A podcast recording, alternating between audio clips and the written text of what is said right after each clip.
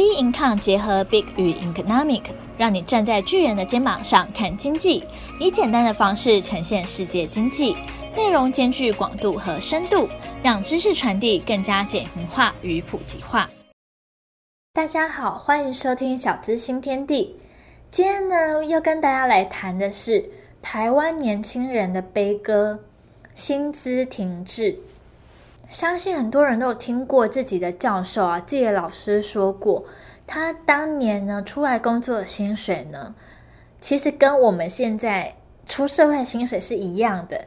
但你想看看，他那时候出社会跟我们出社会都已经经过几年啦，竟然起薪还都一样诶。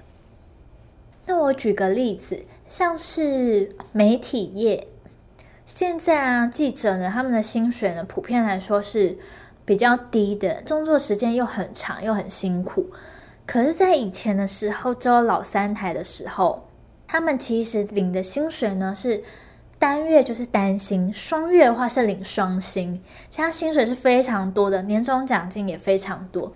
当然，那时候只有三台的状态下，不像现在有这么多家的电视台，这么多家的新闻台，状况当然是有点不太一样。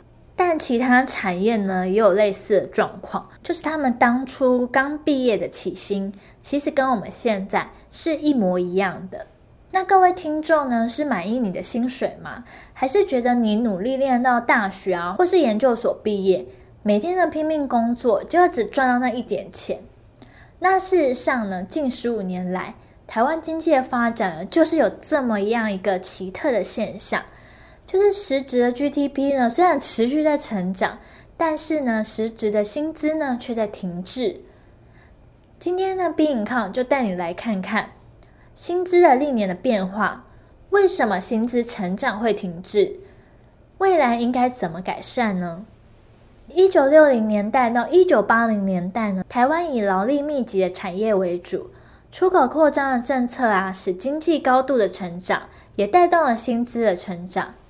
但是，一九九零年代以后，受到自动化还有全球化的影响，台湾薪资成长呢陷入了停滞，只有二零一一年和二零一七年呢有所成长。再加上全球化呢加速工厂外移，像很多工厂呢就外移到中国大陆啊，或是东南亚、越南啊，造成失业率的上升以及薪资的停滞，加上 PI 和 GDP 平减指数。走势背离，造成产出价格相对消费价格消退，使得一九八一年到二零一四年劳动生产力虽然逐年增长，但每工时实值薪资呢却呈现停滞。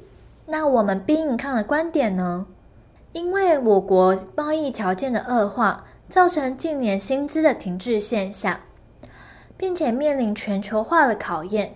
政府应该重新思考产业政策，并进行产业技术的升级，提升我国的国际竞争力。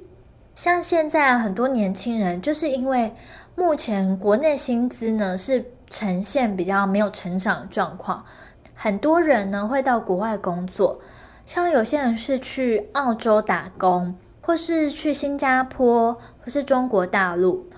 那各位听众对于台湾薪资的状况有什么想法或建议吗？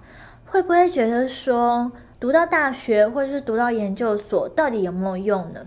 我个人认为呢，读书呢还是有它的用处。虽然有些人认为念大学、念研究所不过是拿到一张毕业证书，但在念书的期间呢，可能会吸收到或是培养出你个人的兴趣，或是你真的想要走的产业。当你有兴趣往这方面走的时候，你走的会更突出，会更好。那我举一个实际的案例，像是有一个美妆部落客，他在大学以及研究所的时候都是念财经相关的科系。那出来的时候，虽然他并没有走金融业，但他待的是财经记者。一开始的起薪呢，也是蛮好、蛮不错的。他的爸妈呢，也觉得这是一个蛮好的工作。但是呢，他实际上他觉得他的兴趣并不是在这边，所以他后来呢跳槽到美妆相关的产业。那他的薪水呢，比原本的财经记者是减少一万多块。那他的父母也会担心啊，这样一点薪水可以养活自己啊，原本工作那么好好的，为什么要跳过来做这份工作？